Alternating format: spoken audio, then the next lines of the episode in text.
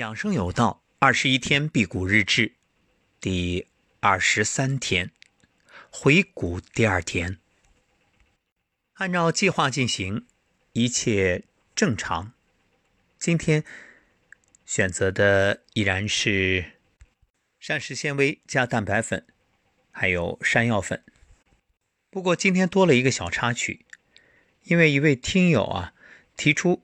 希望能够再录一期胖胖熊的节目，所以我录制了白萝卜蜂蜜这一档。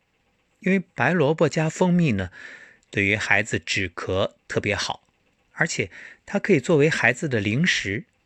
那么在录制的时候，为了逼真，我特别削了白萝卜，然后咬在嘴里，嘎嘣嘎嘣嘎嘣。本来是配音的，结果。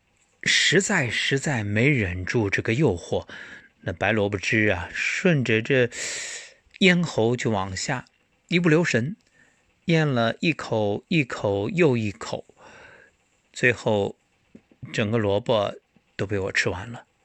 当然，这萝卜渣我全部吐了，只是萝卜汁咽了下去，辣的实在是过瘾。当然，我知道这个很不对，毕竟这才是回谷第二天。不过事已至此，悔也无用。只是以我之经验作为前车之鉴，愿各位不要效仿。都说这回谷比辟谷更重要，真是，一不留神就功亏一篑。好在我还是抵御美食的诱惑，没有真正去吃固体物。但尽管如此，这个辣也算是给我一个警示教训。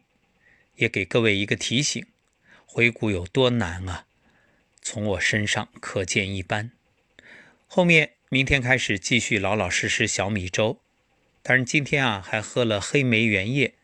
其实选择这些也是希望通过身体的吸收，能够更好的去验证、验证这些对身体的益处。毕竟这药补不如食补。那如何通过食物来补呢？肯定需要用自身做一个证明。好，今天也不早了，那明天回顾第三天，眼瞅着离成功越来越近了，加油！